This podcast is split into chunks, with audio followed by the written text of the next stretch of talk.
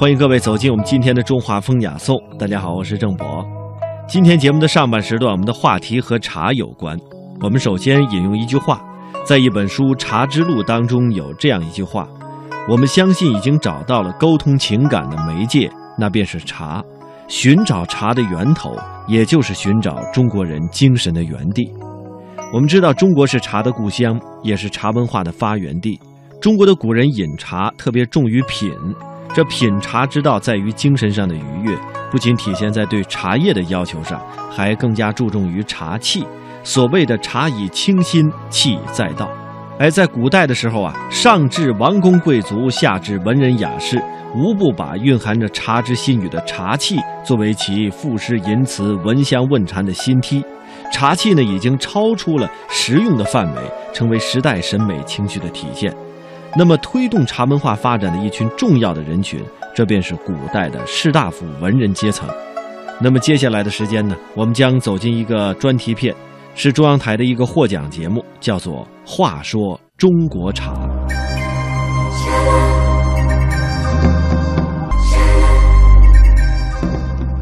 话说中国茶，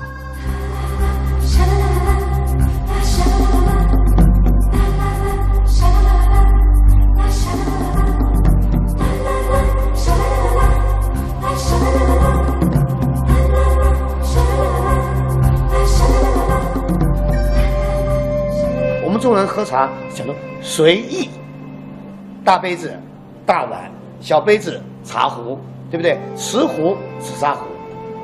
根据每一个人身份环境，造成了不一样做法。我呢，二十四五岁开始喝茶的，以前刚开始喝呢，就是喝这个老人茶，台湾叫老人茶，就比较浓的，像现在一样。我们方式很多了，对我来讲啊，就是谈朋友，跟他聊天，然后呢，我喜欢茶壶，慢慢呢收集茶盘，所以茶应该是我每天都要喝。每天都要喝，一天不喝茶就觉得恐怕不太舒服。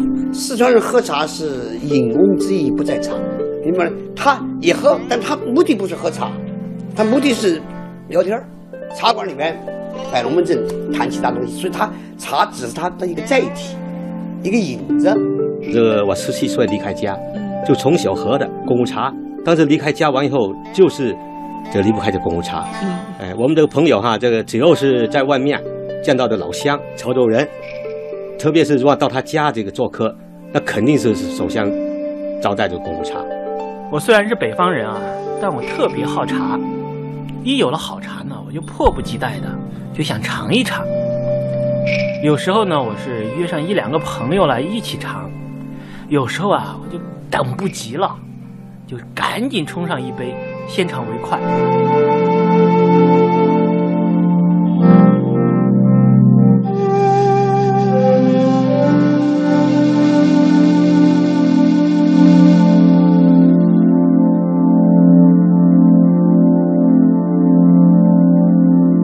听众朋友张希要请您欣赏两首唐代的茶诗，一首是白居易的《山泉煎茶有怀》，写的是自己喝到了好茶，想寄给朋友，与朋友分享；另外一首呢是刘禹锡的《长茶》，写的是品尝朋友寄来好茶的心境。我还特别邀请本台资深编辑西村和我们一起来欣赏这两首茶诗。听众朋友好，我是西村。很高兴跟大家一起欣赏茶诗。嗯，我们首先呢，请大家一起来欣赏白居易的《山泉煎茶有怀》。首先，请大家听一听杨敞为您朗诵的这首诗：《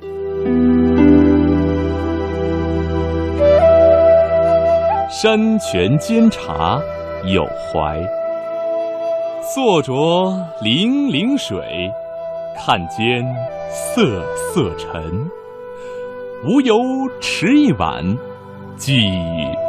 爱茶人，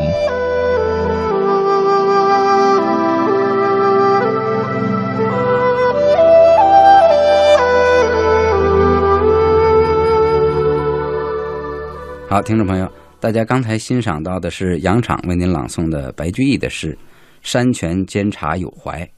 白居易呢是自号别茶人，也就是非常善于鉴别品尝茶的一个人。嗯，很自信啊。哎，对，这至少说明他也是一个非常爱茶的人。嗯，那这首《山泉煎茶有怀》呢，是一首非常简短也非常优美的一首小诗。嗯，一首五绝。嗯，我们看前两句：“坐酌泠泠水，看间瑟瑟尘。”嗯，这是一连对仗句啊。对。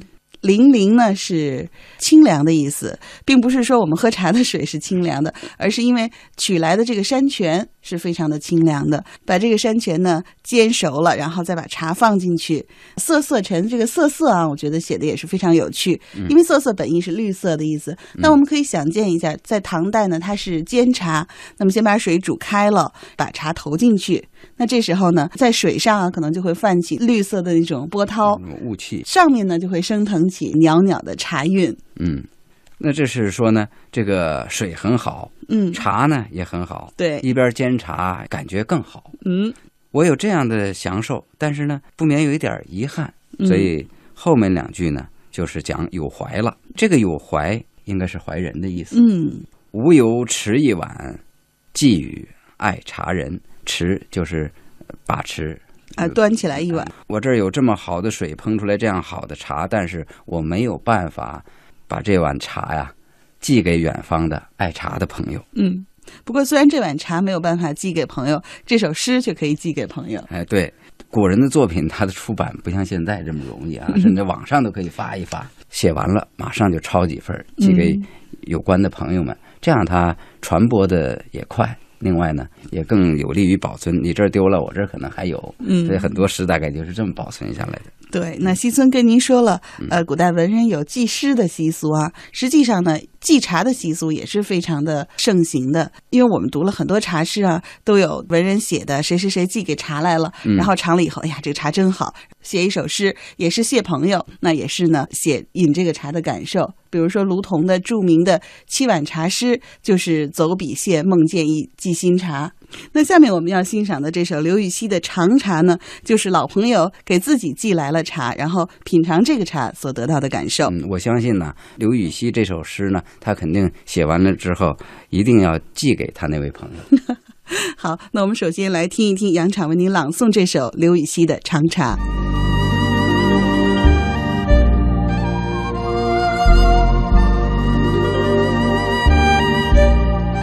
长茶，生拍方从鹰嘴牙。老狼风骥谪仙家。今宵更有湘江月，照出霏霏满碗花。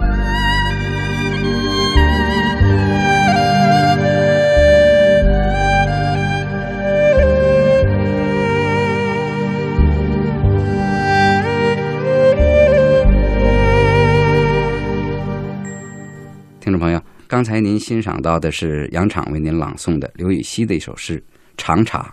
嗯，我们先看头两句：“生拍方从鹰嘴牙，老狼风纪谪仙家。”生拍，生就是生活的生，对；拍呢，就是打拍子的拍，嗯、拍打的拍。对，嗯，这就涉及到唐代的制茶的方法了。嗯，因为我们刚才跟朋友们讲了，唐代是煎茶。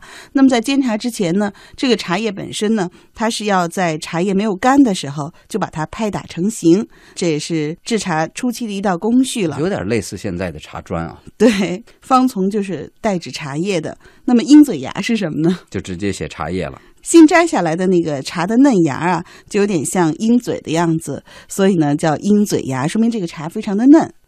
那么第二句呢，老狼风骥谪仙家。嗯，这个老狼呢，指给自己寄茶的这位朋友。嗯，哎，那么看来是比较熟悉的，所以直接称很诙谐的称他老老狼。老狼得到了好茶，寄把它封好了，寄到我这儿来。哎、这个他说自己是谪仙家。那么我们知道贺知章曾经说这个李白呀。真谪仙人也，说你是被上界贬下来的这个神仙，对，这后来就成了李白的一个称号了。嗯，但是这里刘禹锡呢自己自称谪仙，嗯，这个呢他当然不是自高，也不是比李白，而是也是用一种比较诙谐的手法来写的。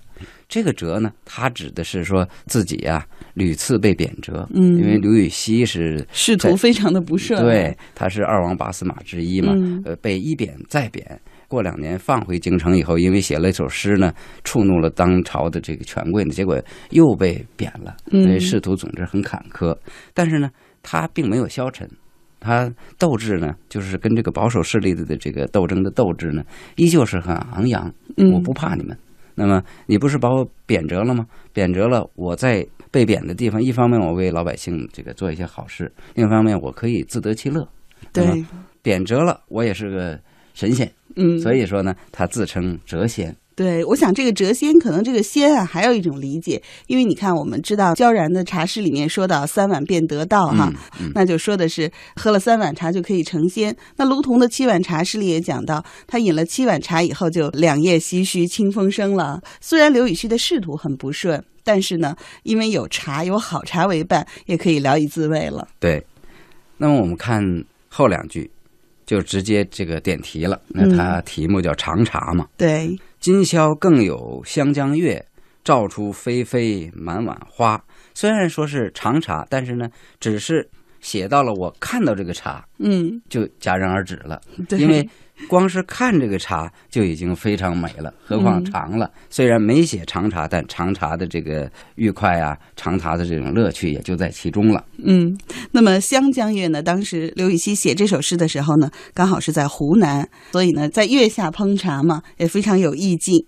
那至于说“照出霏霏满碗花”，“霏霏”两个字呢，本来是用来形容雨雪云雾的啊，是非常盛大的。哎，今我嗯来思，雨雪霏霏。对嗯但是呢，这里面呢，刘禹锡只是用它来形容这个满碗花。那西松，我不知道你有没有这种感觉，嗯就真的当你泡出一壶好茶的时候，茶烟啊在碗上面升腾弥漫，真的像进入仙境一样。何况那个时候还是煮茶，跟我们现在单纯的沏茶还不太一样。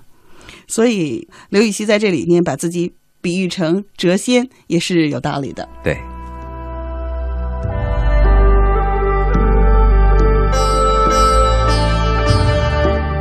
中国人爱茶，从古至今；中国人喝茶，从南到北。爱茶者说，当代人与茶的不解之缘。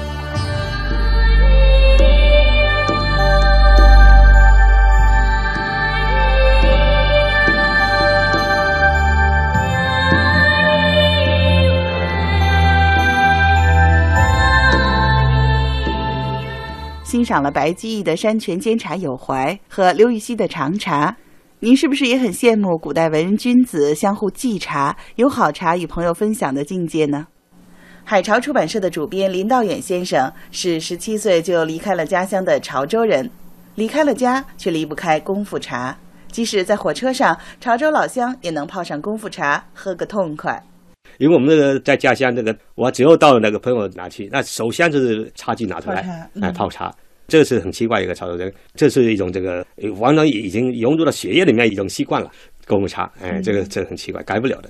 就我这去年这个国庆节我回家以后返回北京，在龙川这个换这个京九线的时候呢，上去以后就跟我这个一样下铺的一个人，一个小年轻，哎，两句话一一听这个是老家乡，哎，嗯就我一讲，我们这个有个特点，听到乡音就立马就很亲亲近，嗯就像这个熟人似的，都在下铺嘛，就是聊起来，没聊几句话，这个小年轻说：“哎，等我们我们泡功夫茶喝吧。”我当时刚奇怪，这个这个车上怎么泡功夫茶？因为功夫茶的特点就是茶道。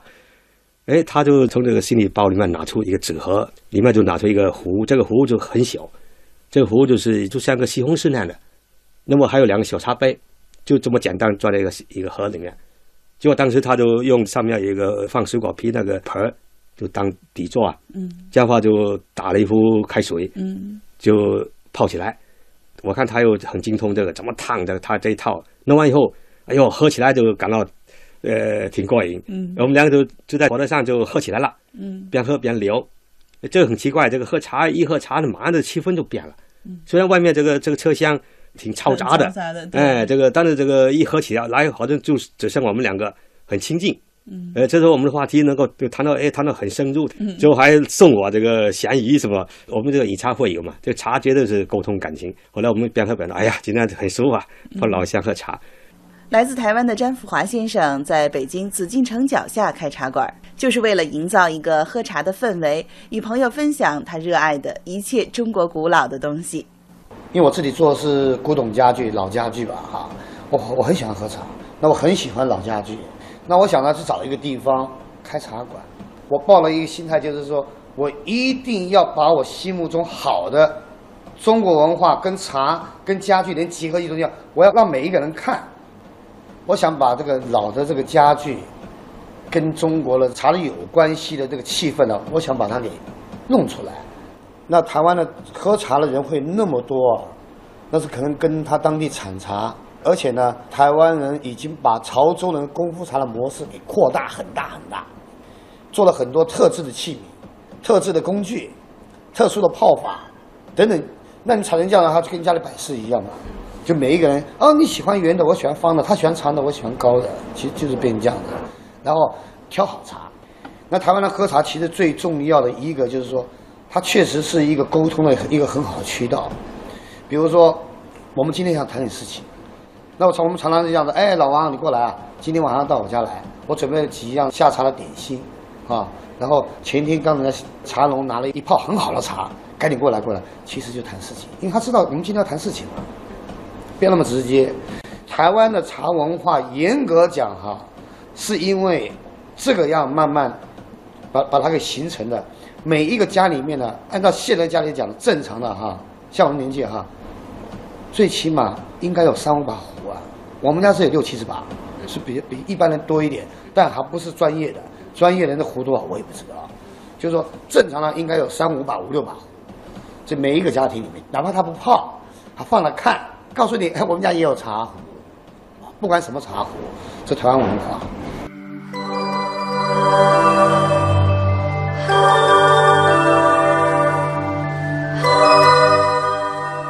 皎然炼茶情未已，炉铜七碗清风生。苏轼佳名比佳人，陆游茶诗续茶经。文人茶趣，为您讲述文人爱茶的故事。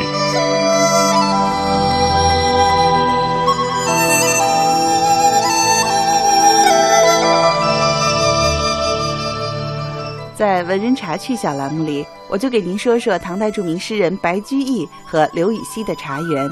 白居易爱饮茶，善别茶，每天与茶为伴。朋友们呢，也都把好茶寄给他。白居易喝过好茶，曾经说：“从心到百害，无一不自由。”他还说：“虽被世间笑，终无身外忧。”白居易对茶的一往情深，也感染着身边的诗朋文友。有一次，白居易和好朋友刘禹锡久别重逢。刘禹锡曾经有一首赠白居易的诗，说：“暂凭杯酒长精神。”仕途不顺的刘禹锡常常是以饮酒来壮志。那当时正因为饮酒过多而感到身体不适。白居易说：“茶能解酒，我每次饮酒过量都是泡茶来饮，你不妨也试一试。”刘禹锡不信，笑道：“你这是经验之谈。茶如果真有这么神奇的效果，我就喝茶不喝酒了。”哎，听说你有很多好茶，咱们俩交换一些怎么样？白居易说：“我有一种六班茶，消食醒酒是最有效的了。你拿什么跟我换呢？”刘禹锡说：“我新进得了一包菊花粉，还有萝卜腌鱼，清香可口，你不想尝尝吗？”于是刘禹锡就用菊花粉和萝卜腌鱼换得了白居易的两包六班茶，烹煮品饮以醒酒。这就是刘禹锡换茶醒酒的故事，不仅记录了刘禹锡与白居易的交往，更重要的是反映了唐人以茶解酒的习俗。